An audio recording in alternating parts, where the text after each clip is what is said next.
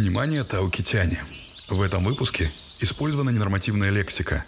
Она придает эмоциональную окраску происходящему и звучит очень органично. Поэтому мы решили ее не затирать. Пожалуйста, уберите от радиоточек детей, ранимых личностей и мою маму. Приятного прослушивания.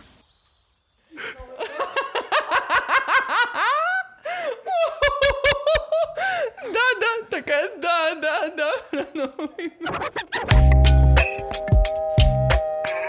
Это эфир для тех, кто не спит после полуночи. Если вам нечего делать в Новый год, послушайте наш подкаст. Я такая, ба-ба-бам, неловко ехать до 12 этажа в лифте. Я думаю, да что же ты не на засука-то такая? Ты же просто, он же твой друг, он же хороший человек. Зачем же ты это вообще делаешь? И это был не первый случай, и не единственный, когда я подставляла Андрея. Но Андрей же меня любит очень. Деньги всегда, знаешь, становились между мною и счастьем. Потому что деньги портят плохих и делают лучше хороших. Бау! Я даже Такой не знаю, панч. что это слишком глубокомысленно. Я ничего в этом не понимаю. Деньги — это не мое. А я ей и говорю, ну когда же ты придешь? Тебя так все ждут. А она мне отвечает, да вот не раньше, как актриски начнут в космос летать. И снова здравствуйте.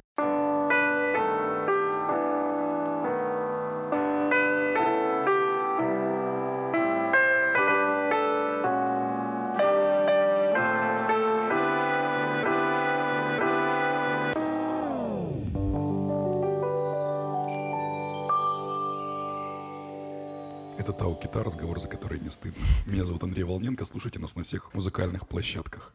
У нас в гостях, как я напоминаю, Нинель Ганюшина, фотограф, стилист и просто хороший человек. Мы празднуем Новый год, у нас шампанское, мандарины, немножечко солями и хорошее настроение.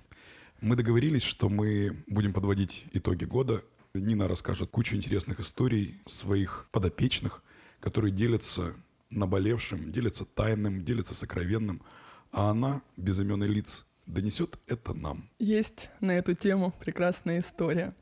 История близка мне, как мои уши. Вообще очень где-то близкая. Не далее, как несколько месяцев назад пришла ко мне одна девушка, хорошая, симпатичная, замечательная, от которой ушел муж. Бывает, всякое вообще бывает в жизни.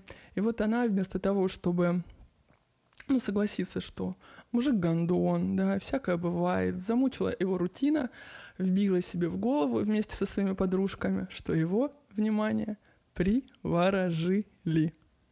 Приворожили человека, и он ушел из семьи. Ну, бывает же такое.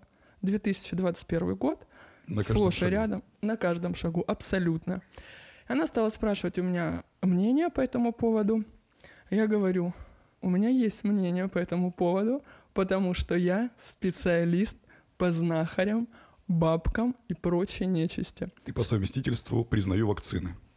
Естественно. Специалист я не по доброй воле, а по принуждению. Спроси меня, откуда я столько много знаю? А откуда ты столько много знаешь? Возможно, ты из каких-то мест, которые кишат бабками, знахарками и переворотчицами? Возможно, но нет. Я жила с детства с бабушкой. Вот так вот сложилось, что меня отдали на воспитание в 6 лет к моей бабушке.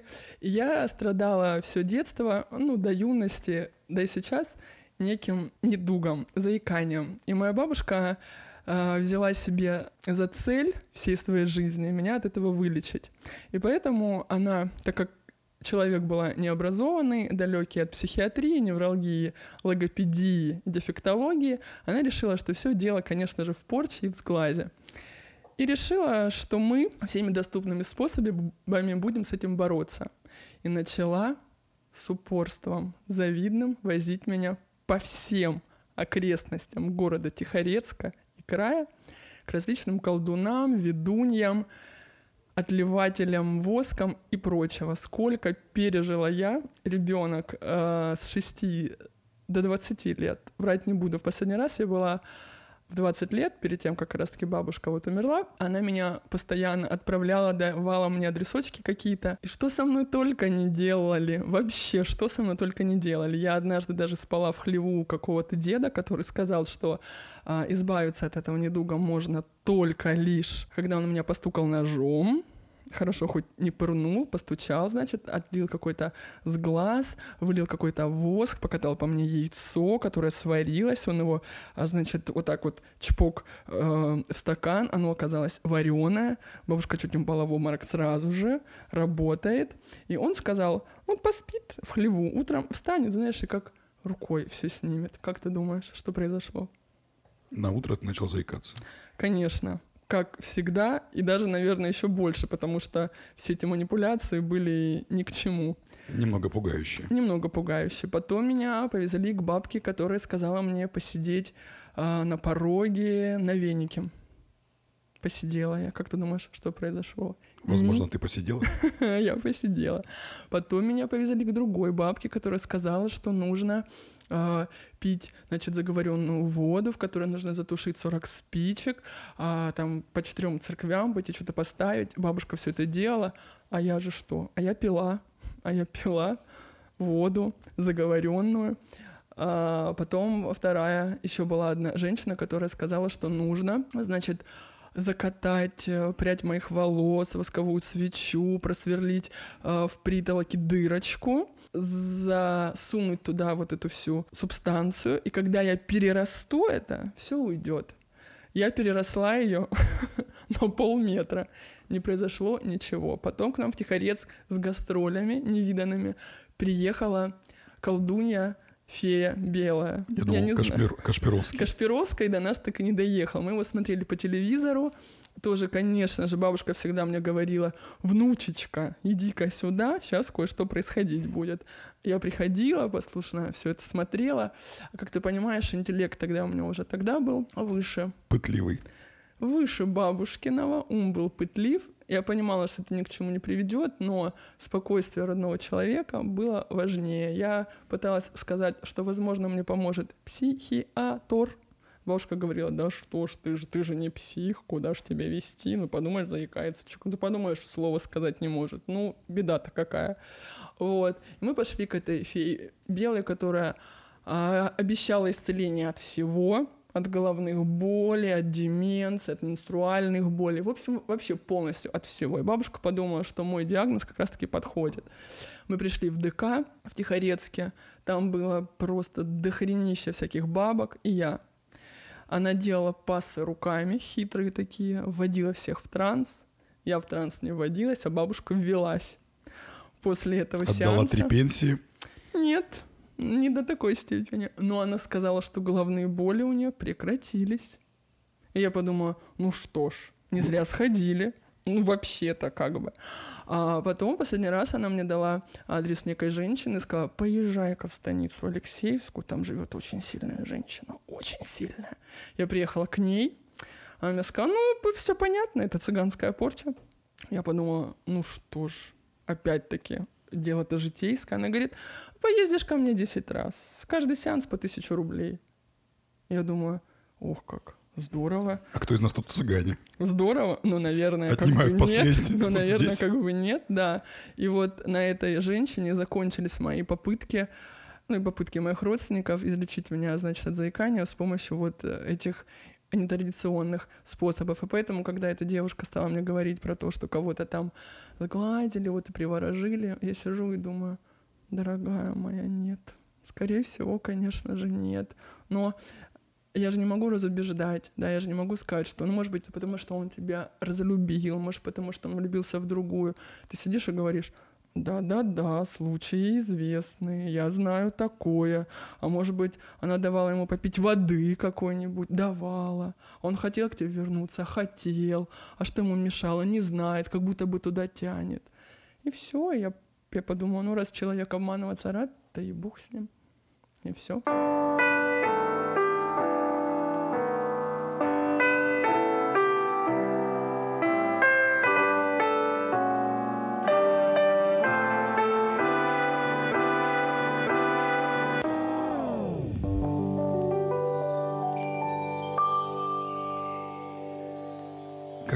Сталкиваешься с такими роскошными историями? Every day.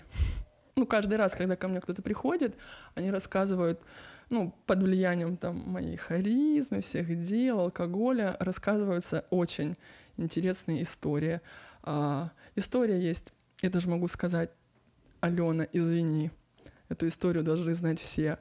У меня есть девочка одна, которая, вот там тоже она была разведена, она встретила нового мужчину, прекрасного, потрясающего, приехала к нему домой, они там жили как-то, а, и в эту квартиру однажды захотела приехать мама этого парня, о чем она ему звонит и сообщает, что я буквально стою уже вот около квартиры, взять показания какого-то счетчика, а там она в квартире, эта девушка. Парень ей говорит, ты, пожалуйста, ну не заходи в квартиру, потусуйся там и уходи. Она говорит, конечно же, не зайду. Что происходит? Мать заходит. Эта девушка пишет своему парню, типа, что мне делать? Он говорит, залезай в шкаф. Ну, типа, ну потому что для матери это больше... Она лезет в шкаф, без разговоров, и он ей звонит, маме говорит, ма, ты где? Она говорит, да я вот уже вот ухожу. Он говорит, ты только, говорит, ну, уходи вот и, и уходи. В шкаф не смотри только, пожалуйста. Нет, но он так не говорил, и, значит, и Алена... Аленочка, извини. И Алена такая, ну, говорит, она ходит по комнате, открывает что-то там, говорит, я боюсь, что она заглянет в шкаф. Как, как в сказке, помнишь, чуфырь, чуфырь, чуфырь русским чуфырь, духом да. пахнет. И мама заглянула в шкаф, конечно же, естественно. А в шкафу сидит она, героиня нашей истории. Она говорит, здравствуйте, я девушка вот вашего сына, а девушка такая, ну, с татуировкой, с несколько неформальной внешностью, что, не знаю, маму, наверное, могло бы добить в прочих равных условиях, но мама сама же знатно охерела, и они такие, она говорит, только не говори моему сыну, что я лазила по шкафам, он меня убьет. То есть они заключили такой, ну, мини-договор, что мама не говорит, что она нашла в шкафу девушку, потому что сын кому расстроится, и она тоже не говорит. Но Алена говорит, как ты думаешь, сколько я вытерпела? Да почти что нисколько. Она сразу рассказала ну, своему парню эту историю о том, что вот так случилось. Это одна из тысяч замечательных историй.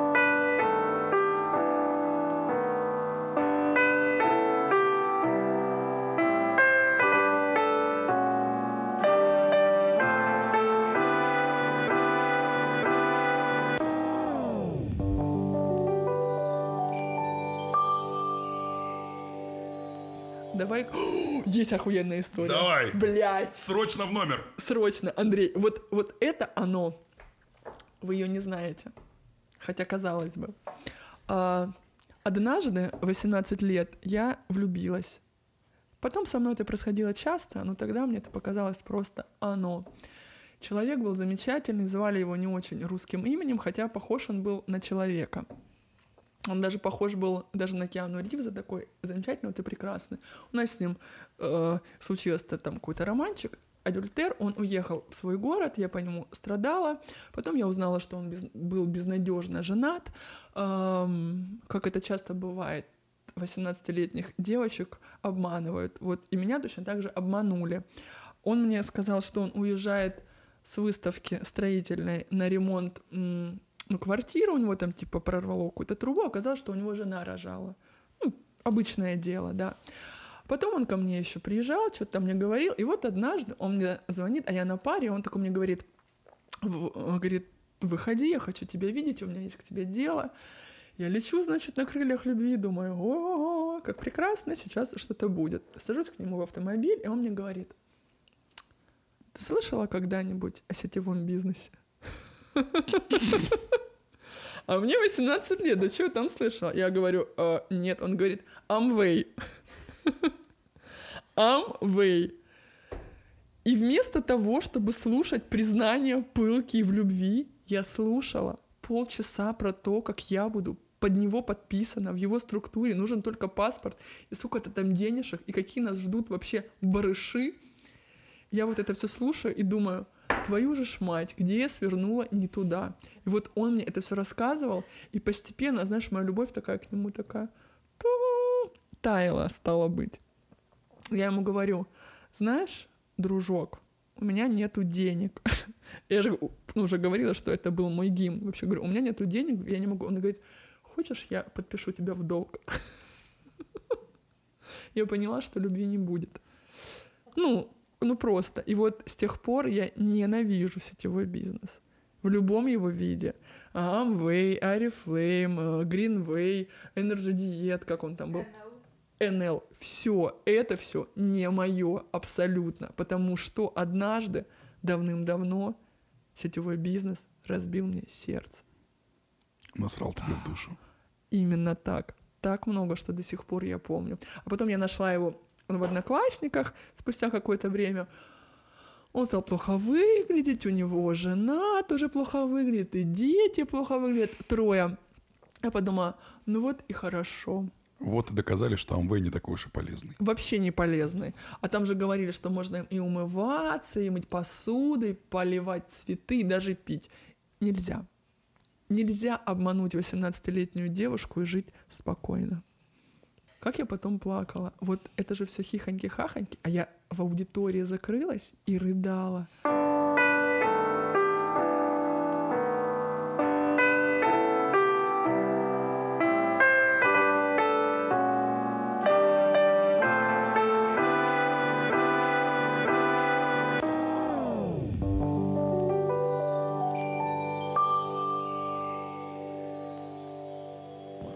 Слушай, а у меня вот, например, ну, не так давно я записывала видеоролик для одной девочки-психолога тоже, а там, ну, она у меня спрашивала про психологический аспект вообще моей работы.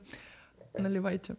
И там был некий звукорежиссер Юрий, и он там все делал, и потом, когда все закончилось, а я же, я немножко как бы стесняю же своего голоса, он такой специфический. Я ухожу, а он мне такой говорит, Нина, можно у вас кое-что спросить? Я говорю, «Ну, можно. Он говорит, а вы не поете случайно? Я говорю, не пою. Он говорит, у вас такой прекрасный, бархатистый, глубокий голос. Думаю, ля, что говорит? А он мне говорит, а вы помните, была какая-то исполнительница, и называет мне какую-то вот исполнительницу каких-то времен, я говорю, я, к сожалению, ее вообще не помню. Он говорит, а помните, была вот исполнительница Чили, и все ломали копья и думали, мужчина она или женщина. С вами бы такое тоже прокатило. Думаю, ну вот, блядь, вот где подковырка. Я думала, что так, а тут опять меня приняли за трансвестита, как тогда в дранке-баре.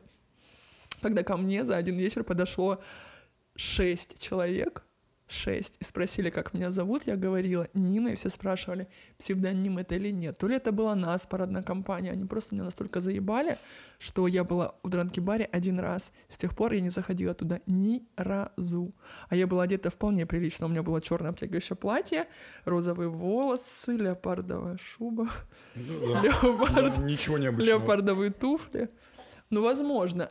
Ну, возможно, это и выглядело как, типа, все травести умрут от зависти, но, тем не менее, у меня была грудь и все дела. Но меня почему-то все принимали за трансвестита, это было неприятно. А еще однажды я шла из бара, иду такая с подружками, э, ну, все нормально, идем в шаурмячную. Шаурму есть в 5 утра, ну, как обычно. И за нами идет такой чувак и говорит, я никогда не фоткался с трансвеститом, можно с тобой сфотографироваться. Вот это прям вообще без шуток. Я такая, задыхаясь от гнева, говорю «да». Ну, потому что я понимала, что в 4 часа утра, да, я чуваку не объясню, что я не мужик. Ну, типа, что вот сейчас вот я лучше я сделаю, ну, вот так, и пойду дальше, а потом уже буду плакать.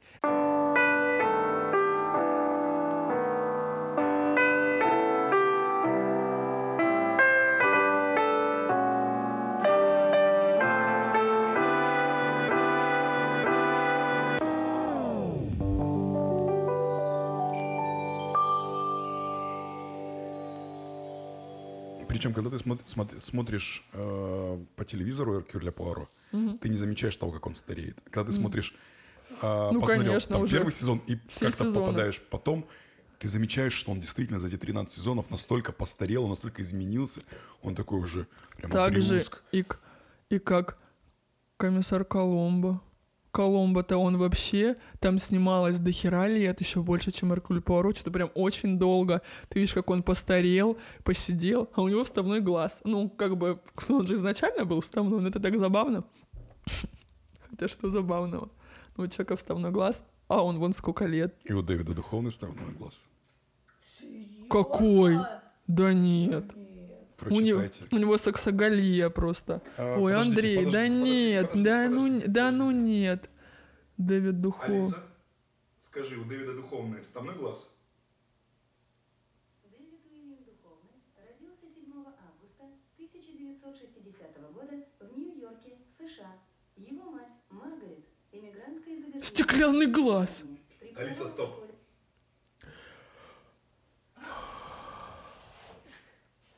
Да нет!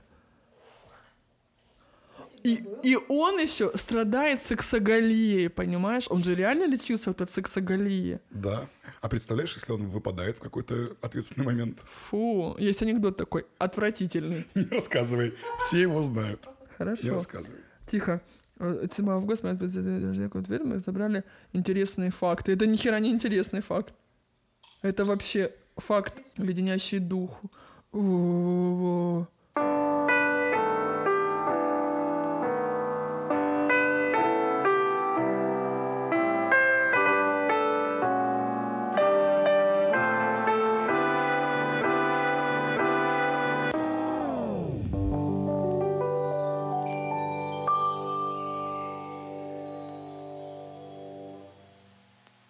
Как я пришла к покраске волос в 13 лет? Хочешь, скажу одно слово? Вши. Это выглядело, как будто ты сейчас Джокер. Хочешь, я расскажу тебе? Почему я такой серьезный? Вши. А, у меня завелись вши, как обычно. Я очень хозяйственная девка, я их таскала постоянно отовсюду. Везде, где были вши, я их приносила домой. А, занятия по ритмике, художественная школа, а, что угодно. Вши были моим спутником очень долго. Так как родителям было, мягко говоря, все равно, то они эм, вместо того, чтобы там что-то с ними делать, они делали так. А пойдем-ка пострижем тебя под мальчика. Это же легко, это же здорово. А там, глядишь, они сами куда-то денутся. И вот в очередной раз, в 13 лет, после того, как меня обстригли под того самого мальчика, хотя мне это не нравилось, вот, такие там же остаются, как вы знаете, гниды. Как бы не, хотелось говорить это слово в прямом эфире, но они там были. И мы решили на семейном совете, что было бы неплохо, вытравить их с помощью чего? Гидроперита. Гидроперит — это изобретение для блондинок. И вот, значит, меня в 13 лет покрасили в блондинку, чтобы одним махом решить все проблемы. И с гигиеной, и с красотой. И вот с тех пор я не видела свой естественный цвет волос никогда. А потом пошло там все вот эти вот краски, типа махагон, бажале, красное дерево. Да. А потом волосы отрастали, вши приходили, уходили. Это было очень, на самом деле, страшно, ну, потому что эм, хер его знает, что делать. Сейчас-то я понимаю, э, что эта проблема вообще решается очень быстро, да, но тогда никому не было до этого дела. Поэтому покраска волос. Поэтому сейчас, если вы увидите обесцвеченного ребенка, задумайтесь. Может быть, это не просто так.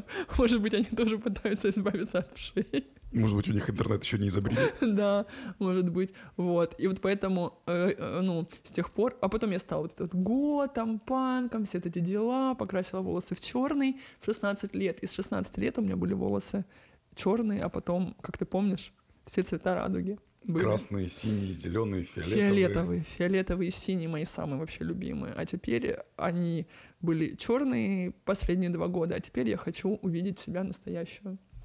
Паум.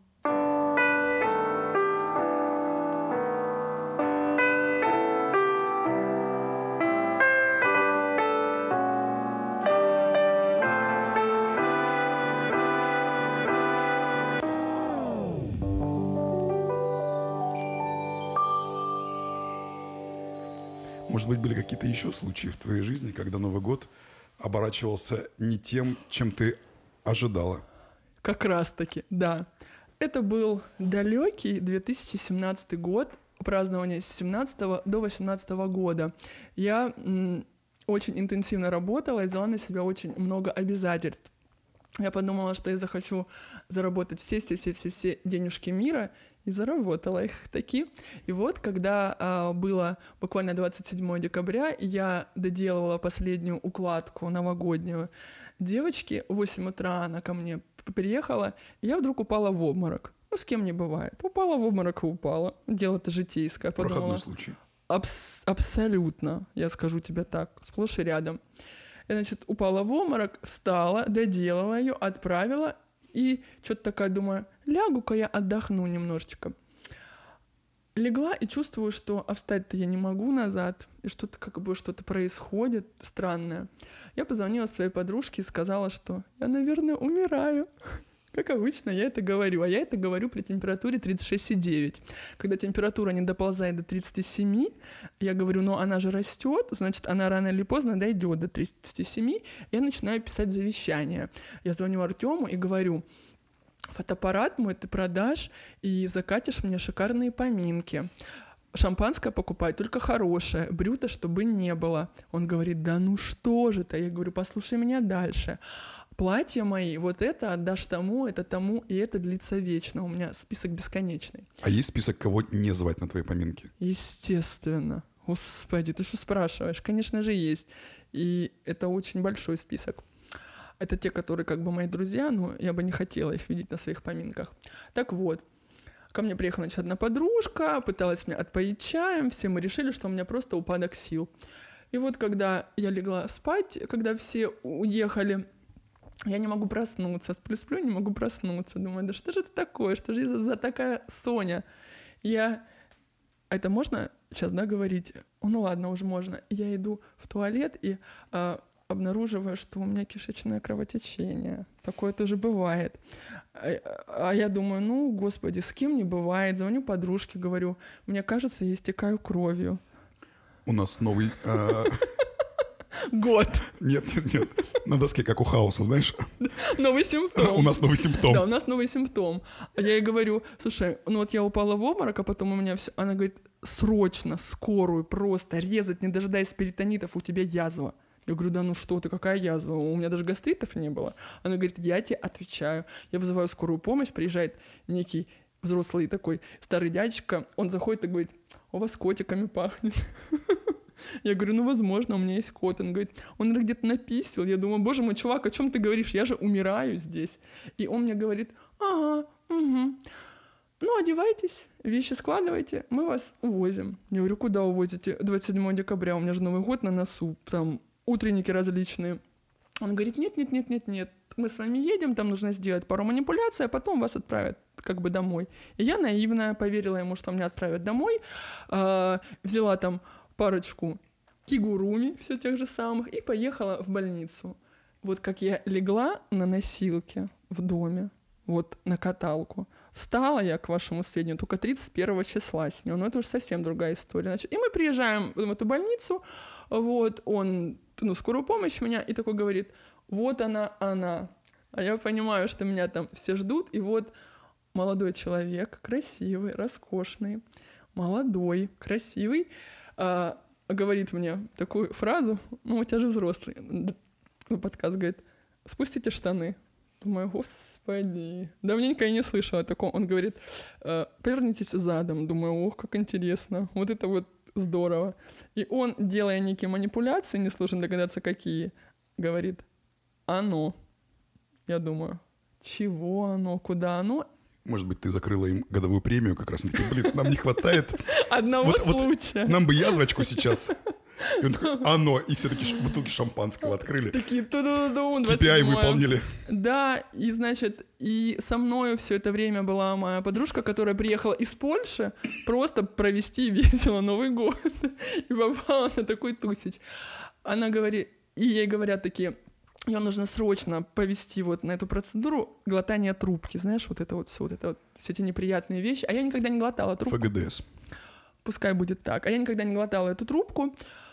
Я еще была девственна в этом плане, не понимала, что меня ждет. Значит, меня привозят, и он такой говорит, разденьте ее. Думаю, это еще зачем? Что за больничка такая? Меня раздевают, привозят к доктору, заставляют открыть рот широко, дышать вот так, и начинают мне чего-то засовывать в рот. глубоко, далеко и ужасно. Он говорит, господи, у вас же пирсинг, вытащите его. Я говорю, а как я его вытащу, вы же уже там. Как бы думаю, думаю даже я. Короче, обнаруживается, что у меня три кровоточащие язвы. Не просто в желудке, а где-то настолько далеко, что даже и не добраться. А, и когда ну, все это выяснили, я лежу с этой всей вот этой вот ну, штукой внутри, а он звонит кому-то говорит, тут ситуация. Ему говорят, латайте. Я думаю, а как же он будет латать? У меня во рту это. Оказывается, наша медицина шагнула настолько далеко, что тебя могут залатать с трубкой во рту. Там такая струна, как степлер, и они тебе просто выгоняют скобки и заклепывают эти язвы, как будто бы степлером. Херак, херак, херак. Как будто бы ничего и не происходит. А происходит страшное. Это очень даже неприятно. А потом он такой говорит, к спирту как относитесь? Ну, шутники, все доктора. Я, «Э, э, э». Он говорит, сейчас я тебе вкачу 50 миллилитров и выкачу. Думаю, зачем? Он, значит, потом мне раз, зажгло все и выкачивает. Короче, он, он за меня это все вытащил и говорит, в реанимацию. Я думаю, подождите, как реанимацию? А ведь так весело все начиналось. Я, я думаю, какая же реанимация, если, ну, как бы Новый год на носу, а я, а я держу в голове, что 27 декабря. Он говорит, ты что вы, милочка, к Рождеству бы выйти.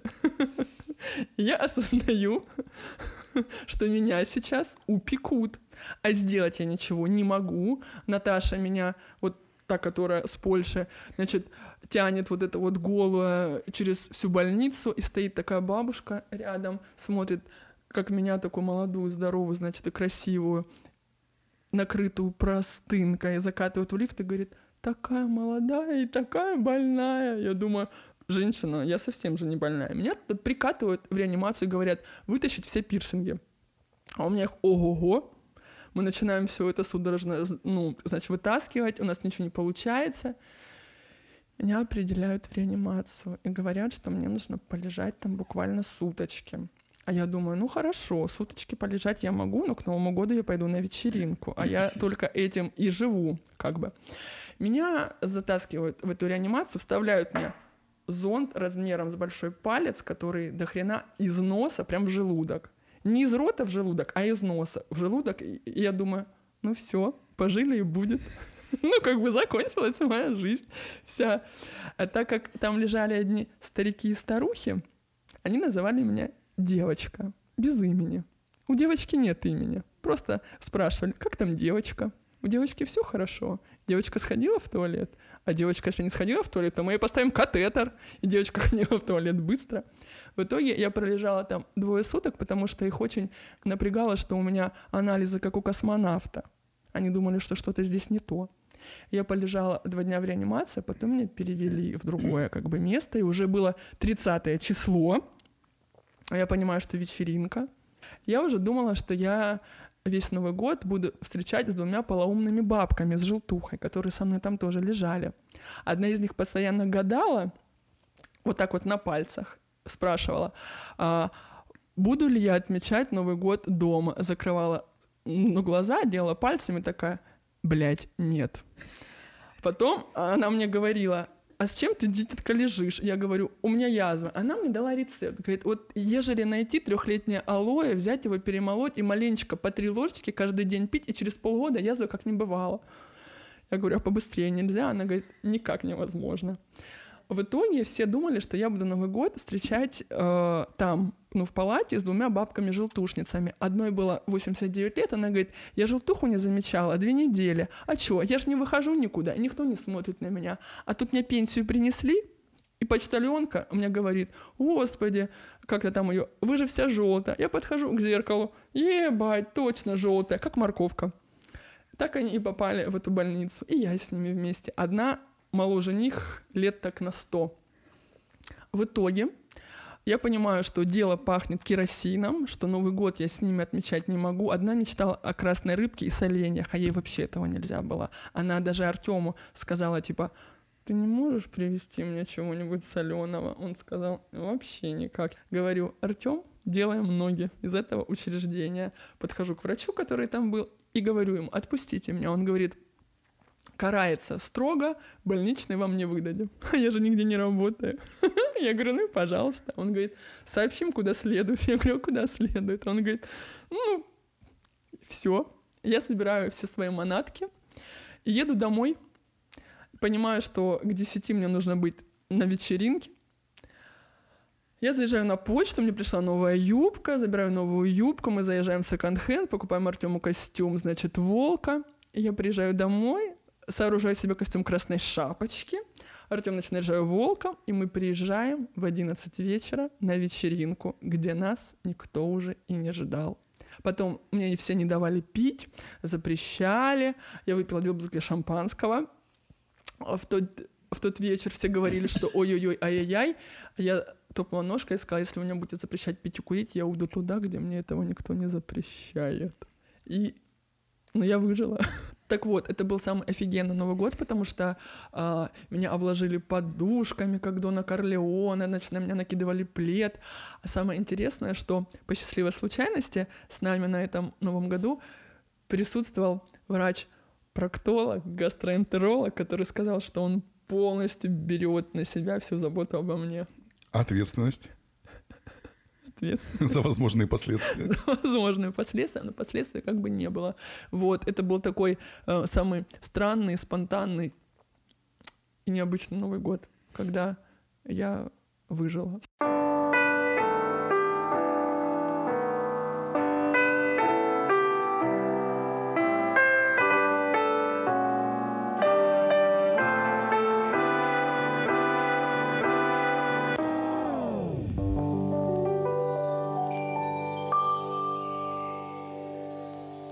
Хочется сейчас вот то, чтобы обязательно, обязательно вошло. Ты можешь вырезать все, что я говорила, но должно войти одно. А, моя жизнь перевернулась немножечко, на 360 градусов, как говорят глупые женщины, когда я посмотрела фильм еще по одной. Да, ты сейчас сделаешь вот так, я ждала этого, это не страшно. Во-первых, я большая фанатка Мада Микельсона, это понятно, да, это понятно, его неправильный прикус, вот эти вот зубки его и, и все эти клычки, у него, по-моему, дистальный, мезальный приз, прикус, я там смотрела, у меня же брекет, я же понимаю в этом теперь. Вот. У меня теперь есть одна традиция всегда, когда я напиваюсь до состояния вот того самого в лагере, Дора мне всегда включала в конце эту песню. Та-да-дан, та-да-дан, та-да-да-дан, beautiful life. И я всегда со стаканом и сигаретой танцевала под нее просто до упаду. Я смотрела эту сцену, вот эту заключительную, ну, сцену фильма, где он танцует тот самый джаз-модерн, джаз-балет, где-то около двух тысяч раз. Это вообще не шутка. Я знаю... Кажд... И это только за вчера. Это только за вчера. Я считаю эту сцену самой гениальной вообще э, в истории всех фильмов. И хочу, когда я умру, если к тому времени можно будет ну, вести там какие-то трансляции или где-то, чтобы всегда эта сцена всегда проецировалась на моей могиле. Считаю это просто м- гениально. Это раз, и это про меня, это два — все вот эти вот моменты, когда он там, ну, скачет, это ладно, выпивает, все очень весело, когда ему его жена присылает смс на телефон, ну, типа, что давай все начнем заново, он пишет ей окей, и начинает заниматься той же хуйней, что и творил. Я такая думаю, чувак, привет, это же просто, конечно, это же не мем, это же вся моя жизнь с буквой «и». Я считаю эту сцену самой гениальной, эту песню самой гениальной, поэтому практически каждый день на ночь, когда я немножечко пьяненькая, я себе включаю и думаю, ну что ж, ты еще живешь не хуже всех. Знаете, берегите меня, чтобы я не танцевала. В последний раз я залезла на стол для мастер-классов, я бежала-бежала оттуда и, ну, спрыгнула, и хорошо, что меня поймали, потому что я безудержна, когда слышу эту песню.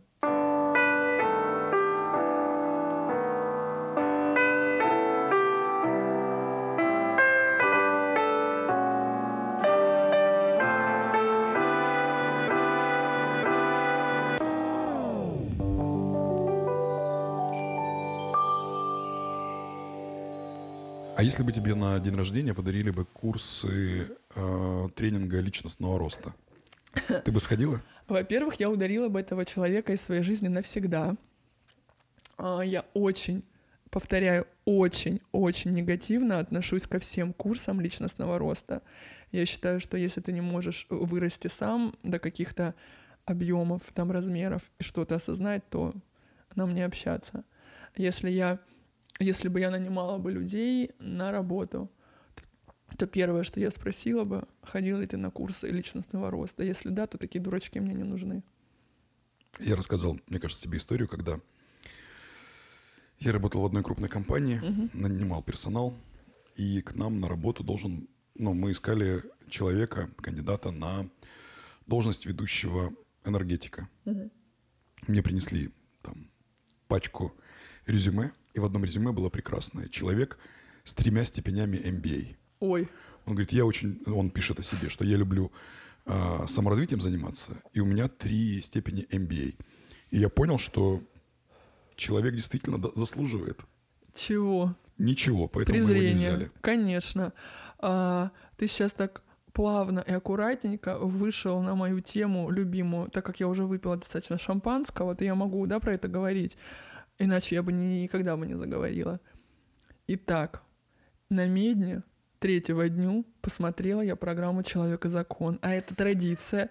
Ничего смешного. Каждую пятницу мы смотрим программу «Человек и закон». А там есть... Поэтому я не попадаюсь на разводы вот эти всякие ну, ни на какие. И на телефон я понимаю, что, что у меня нету трех миллионов рублей, как у Что там, ты среднестатистической преподавала. как, как у среднестатистической пенсионерки из Москвы, которую развели на 3 миллиона, мать его, за ногу, она их отдала кому-то. И там была потрясающая потрясающий сюжет об инфо-цыганях, моих любимых, да, и там было рассказано про женские тренинги, женские круги, женские квадраты, женское вот эту всю эту поеботу. Извините за мой французский. Я знаю, что некоторым людям из твоего окружения не нравится, что я матерюсь и употребляю матерные слова. Все считают, что мне это не идет. Хотя видели бы они меня сейчас. Блестящее платье в пайетках. Они обязательно увидят. Обязательно. Посетите наш Инстаграм, вы обязательно увидите то, как роскошно и по-новогоднему выглядела Нина, сияла, сверкала, По-всякому. блистала. Да. И Погнали. там, значит, был рассказ про то, что вот э, женщины, значит, ходят на вот эти все магические круги энергетические и, все остальное. И ничего бы, если бы у меня в окружении среди близких мне людей не происходили такие метаморфозы. Когда человек человеком, ты понимаешь его, ты с ним на одной волне, ты с ним пьешь, гуляешь, вы с ним ходите, творите невероятные вещи, а потом вдруг сдвинг. Он вдруг наполняется энергией откуда-то, дышит маткой, призывает, э, значит, денежные потоки, наполняет своего мужчину, потому что оказывается, что если ты не наполнишь своего мужчину энергией положительной, он не принесет тебе денег. Ты должен его обязательно вдохновлять. И вот они, значит, собираются за этим магическим кругом, там все выложено какими-то кристаллами, какие-то свечки, а, свечки, смешно, а, какие-то цветы, и вот ты должна быть в длинной юбке без трусов. Мы Однако, отлично провели эту неделю без трусов, как пела моя любимая группа «Два самолета», да? Мы отлично провели эту неделю без трусов. И он предложил мне жениться без трусов. Так вот, потому что, значит, энергия Земли, да, она вот идет из самого ядра, проходит, проходит через вот эту вот магму, через вот этот весь слой, через вот эту вот почву, через мантию, через все, через чернозем, пробивается через асфальт, идет на третий этаж, и опачки, трусы, хлопковая полоска. И энергия идет назад. То есть ты ее никак не получишь. как бозон Хиггса. Он вроде как есть, Абсолю- а вроде как нет. Я даже сказала бы, энергия Шрёдингера, туда-сюда, есть и нету. И вот даже сидеть без трусов, если, значит, там, ну, что сидите, и что-то происходит. Я никогда не была на этих мероприятиях, но я имею представление очень смутное. Сначала все говорят, потом все плачут, кричат, обнимаются, целуются. Классика. То же самое можно сделать дома бесплатно, а это же еще стоит всё денег, бесплатно. А, Просто выпить, э, обсудить какие все гондоны, поцеловаться, пообниматься и в трусах, что самое интересное. Ну, что самое вот, ну, мне нравится. Трусы преткновения. Трусы, и это именно они. Вот это вот, знаешь, э, хлопковое бессердечие. Вот то, то самое, которое тебе не дает соединиться с энергией Земли. И потом, значит, они все совершают некие телесные практики, кундалини, мундалини, вот это все. Ой, это же очень страшно. Мы же теряем лучших. Но мы же теряем тех, кого мы думали никогда не потеряем. И вот там э, рассказывается, как всеми этими практиками, да, занимаются женщины, в принципе, в жизни не добившиеся ничего. Когда вот, если бы я пошла кому-то на тренинг, первое, что бы я сделала, это узнала бы досконально, как человек ну, живет, да, какой вот он живет жизнь, а, как, какое у него жилье, да, а, ну, не знаю, что он ест, сколько зарабатывает. Если бы мне понравился образ его жизни, тогда я пошла бы к нему чему-нибудь учиться. Ежели человек живет не так, как я этого хочу, чему мне может научить? Ну, по факту. Все эти женщины, все эти женские, женские эти практики, ну, для меня конкретно, они ставят себе одну основную цель сделать из любой женщины-матери мать-одиночку. А женщины — это женщины-матери — это такой пластилин, из которого можно лепить что угодно. Это заведомо уязвимый пласт общества, да, женщина, которая вот родила, и у которой э, жизнь вся меняется, она не понимает, что происходит, и тут какая-нибудь ловкачка такая, хрясь, я научу тебя, как надо жить, чтобы тебе было хорошо.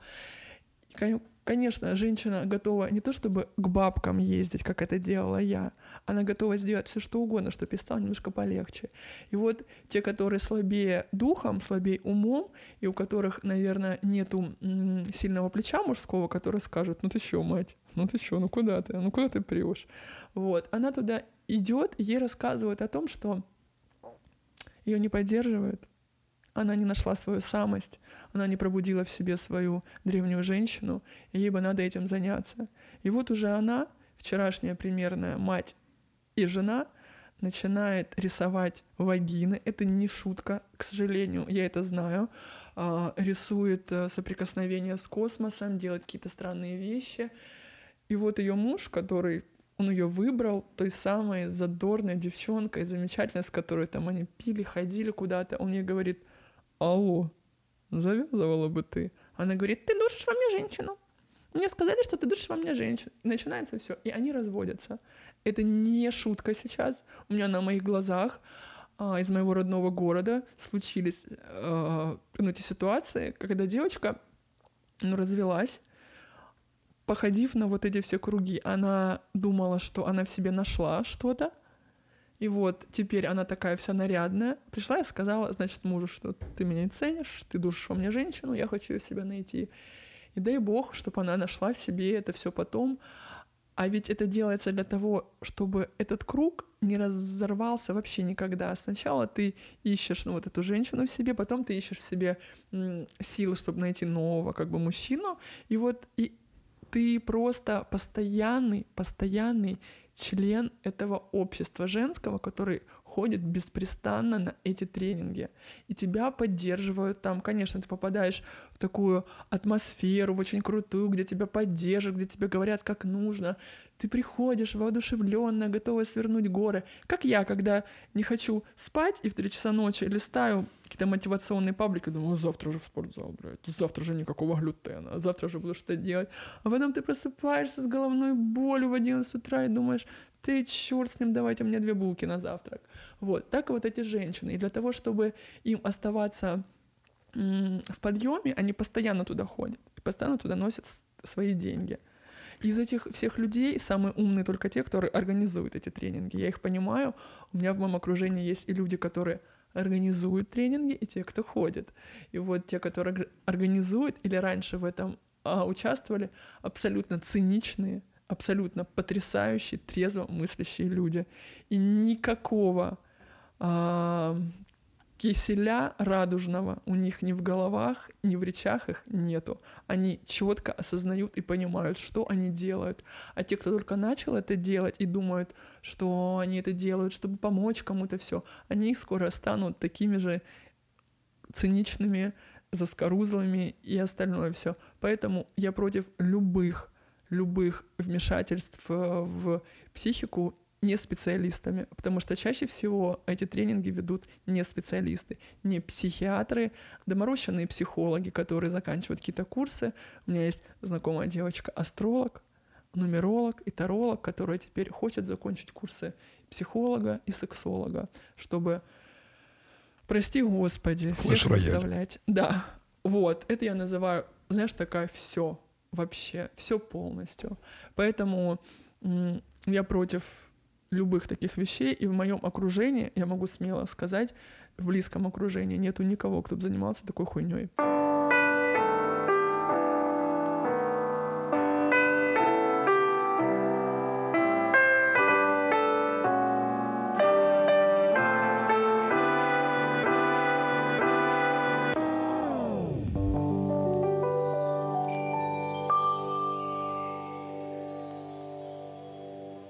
Как ты относишься к произведению Михаила Юрьевича Лермонтова «Герой нашего времени»? Вполне я себе. перечитала, я перечитала его этим летом и захотела просто, блин, побыть Печориным еще немножко. Это очень потрясающе. Я взялась читать все из программы школьной, чтобы хоть как-то вообще, ой, охладиться. Да даже я не знаю. А ты не думаешь, что действительно, несмотря на то, что это очень круто, что вроде как детям в школе пытаются вложить что-то великое, вечное и крутое в голову для того, чтобы они умели думать уже на стадии выпуска из школы, но дети не способны оценить эти произведения. Абсолютно. И когда сейчас ты на них даже неосознанно, ну, случайным образом натыкаешься, и ты такой, ой, ну я что-то читал, что-то помню. Но по факту, когда ты это перечитываешь, когда ты читаешь этот язык, даже то, как это написано, как это вкусно бывает. Скажи русским языком, ты охуеваешь. Да, и ты такой думаешь, да офигеть. Да. А почему же я, Да, собственно, да, по своей дурости не читал это конечно. там и тогда? А с точки зрения еще вот этого самого жизненного опыта, который у тебя к 30 годам, к 36, страшно сказать, ты понимаешь теперь все, до каждой вообще глубины, до каждой запятой, ты понимаешь э, все мотивы действий всех людей, а людей, которых ты осуждал, такой думал, ну, блин, лошара вообще, как он мог. Сейчас ты думаешь, осторожный, а этот такой, ну, посмотри, что творил, чудаковатый. То есть, ну, естественно, что сейчас ты все понимаешь иначе. Я перечитываю очень много классики, а надо сказать, что я не читала ни одного произведения современного. Я не читаю современных писателей от слова вообще. Самый... Как насчет Паланика? Ой, ну читала это, естественно, да, потому что мне было ну, несколько мало лет, и нужно было все это прочитать. Удушье, потрясли меня призраки, это понятное дело. Я говорю именно ну, о том, что чтобы почерпнуть для себя что-то, только русская, только русская классика. Ну, из американской там, естественно, тоже что-то есть, из английской, но я склоняюсь к тому, что все уже написано до нас. Все страсти мордасти описал Чехов и Толстой. Просто ты можешь куда угодно э, сверкать пятками, но то, что описал Толстой в Кайцеровой сонате, это ну просто никакие триллеры об измене, никакой телесериал, блин, измена никуда не пойдет. Вот там все написано. Чувство изменившего из э, тому, кому изменили. Все потрясающе. И это еще мы не дошли до Анны Карениной. Когда мы туда дойдем, то можно сказать, что это одно произведение, в котором глазами различных людей показана одна ситуация, и можно больше вообще ничего не читать. Я считаю так.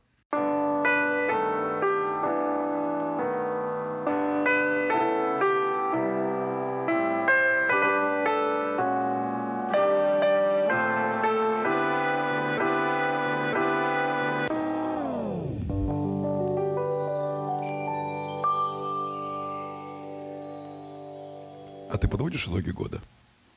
Никогда. Я не подвожу итоги года, я не ставлю себе цели, не пишу их, даже не замышляю, ну ничего. У меня есть один маленький такой девиз, который, ну, близкие люди знают, да, что у самурая нет цели, путь есть цель. Вот э, я склоняюсь к тому, что когда мы загоняем себя в какие-то рамки, ставим себе какие-то цели, идем к ним, мы смотрим только на эту цель не поворачиваясь ни вправо, ни влево, а именно когда ты смотришь направо и налево, там и есть жизнь.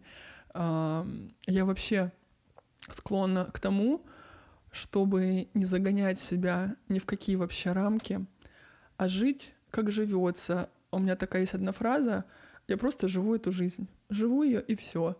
Плохо ли для кого-то, может быть, хорошо для кого-то, но никаких ограничений потому, что мне нужно сделать, сколько мне нужно денежек заработать, сколько мне нужно, э, сколько мне нужно вот отфоткать. У меня нет такого. Я просто живу, как умею, а умею я жить хорошо.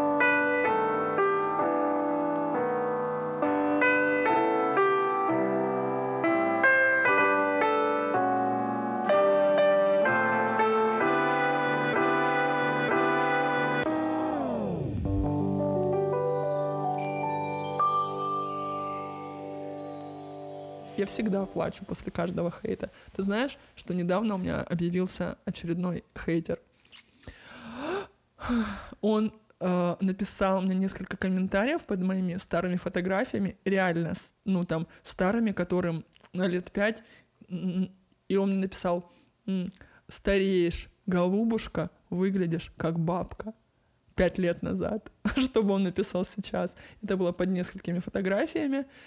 Я там сделала, ну, скрины, разослала доверенным людям, спросила, что делать. Ну, как обычно, ну, типа, как бы не делай ничего, не обращай внимания, ты же выше этого. Мне хотелось написать «сдохни, сдохни, падаль». Ну, примерно вот так. Ну, потому что я же хорошая. А это пишут с фейков. Я даже не знаю, кто это пишет.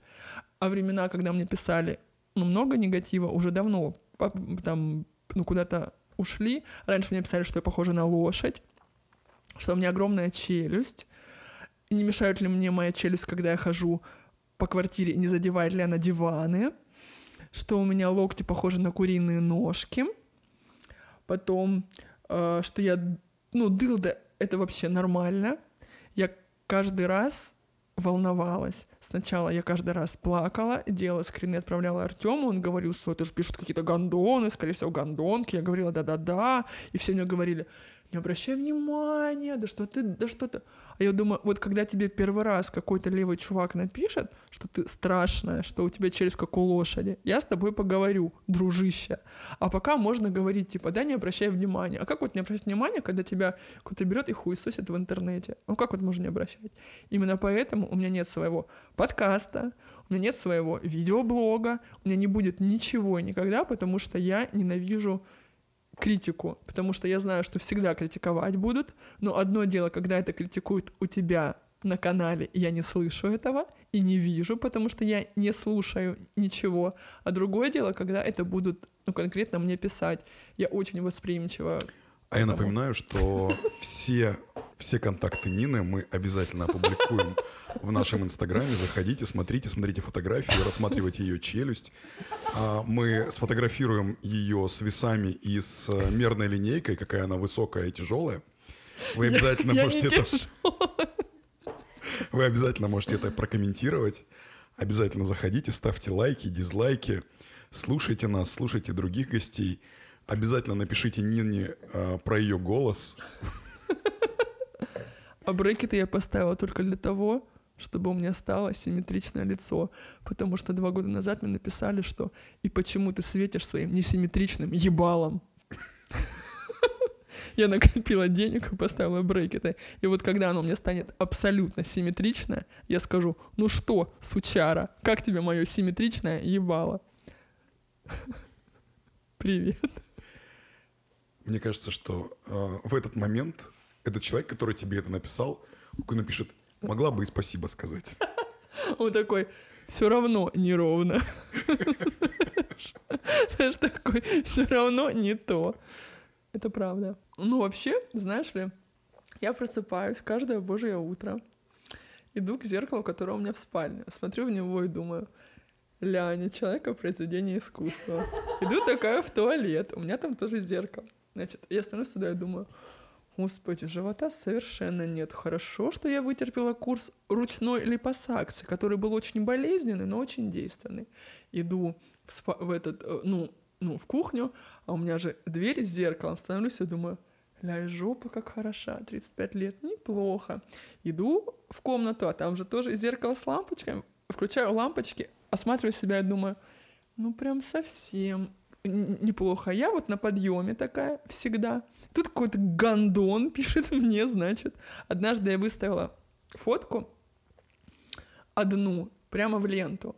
И мне с разницей в 3 секунды прилетают два коммента. Вот от абсолютно разных людей. Один какая ты худая, второй, ебать, ты разожралась. Вот, вот в три секунды разница. Одна фотография. Вот и что мне делать? Не обращать внимания. Очень смешно, спасибо, прекрасно, живи как живешь, полюби себя, не обращай внимания, будь выше этого. И готова вести тренинги по принятию себя. И другие бесполезные советы. Это не работает. Это не работает, когда дело касается лично, конкретно тебя. Я тоже могу всем сказать, ой, да что же, ты же видишь, что у тебя челюсть не похожа на лошадь. А если я вижу, что у меня челюсть похожа на лошадь? Знаешь, как вот в этом э, старом вестерне. Если тебе однажды сказали, что ты похож на лошадь, ударь в челюсть. Если второй раз сказали, ударь в кот. Если в третий раз, иди покупай седло. я должна была уже просто быть и в седле, и в попоне, блин, и в хомутах. Ну, вот но скоро мы заговорим по-другому, когда я себе выровняю челюсть. Наконец-таки поставлю все виниры. И тогда они все равно же найдут к чему доебаться. Козлы внимательные. Может быть, поэтому я люблю детективы Эркуля Пуаро и Коломбо. Твои трансформации бесконечны. О, не говори слово трансформация. Я сейчас прохожу очень серьезную трансформацию. процесс. Я в моменте. Я в ресурсе. В ресурсе. Самое главное, что ты в ресурсе. Как тебе откликается это? В самое сердечко. Что Мой это? Мой человечек. Ты чувствуешь мои позитивные вибрации? Я наполняюсь этим вечером. Вдыхаю благодарность, выдыхаю любовь. Это что-то новенькое. Это самое старенькое. Самое старенькое. Вдыхаю благодарность, выдыхаю любовь. Этим я хочу закончить. Благодарю тебя. Это был Тао Кита. Разговор, за который не стыдно. По крайней мере, нам. Как я хочу писать. Теперь уже мне немножечко стыдно. Но нас за них обязательно распнут. Слушайте нас на всех площадках. Не про гениталии, не про волосатые подмышки, вообще без провокации.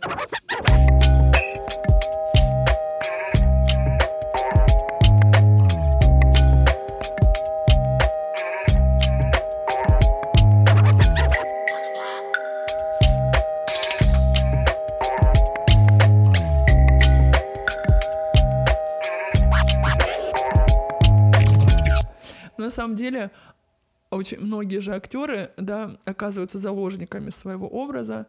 Возможно, не буду себя причислять, как и я. Очень же многие даже не подозревают, да, что я слушаю определенную музыку, отличающуюся от ретро, что я одеваюсь в жизни как бомжара, потому что мне все равно. И когда мне говорят, вот, ты вот сейчас вышла, почему ты не в том виде, в котором ты обычно, мне хочется сказать, ребят, если бы вы знали, как мне похуй, вы бы просто расплакались. Ну вот на то, что вы сейчас мне говорите. А я понимаю, что, э, как сказала Лолита Милявская, я себе сделала сама, я никому ничего не должна. Ну и т.д. и т.п. Просто когда от тебя все ждут, и вот когда я в бар прихожу, например, все вот удивляются такие, о-о-о, там, а что ты такая? А я там ну, иду со своей работы э, в джинсах, э, в худаке в каком-нибудь, с портфелем. Я понимаю, что на своей работе я не могу быть красивой, потому что красивая та, для которой я работаю, та, которая мне платит денежки. я такая, типа, ну, я сегодня вот так. Конечно, если бы я в таком виде, в котором я здесь сейчас поехала бы куда-нибудь. Но Новый год не каждый день, извините. Ох бы я и напилась бесплатно. Хотя у вас я тоже пью бесплатно. Дай вам Бог. Александра. С Новым годом. Я не верю, что ты правда это сделаешь. Ты правда это в Новый год выпустишь? Да, это новогодний выпуск. Кошмар. Вообще. Магия. Магия интернета. Ну да. Если у меня будет время, честно говоря, смонтировать. А так, ну да. Не, просто ну, если не будет, я, я как есть, без купюр. Это эфир для тех, кто не спит после полуночи. Если вам нечего делать в Новый год, послушайте наш подкаст. Thank you.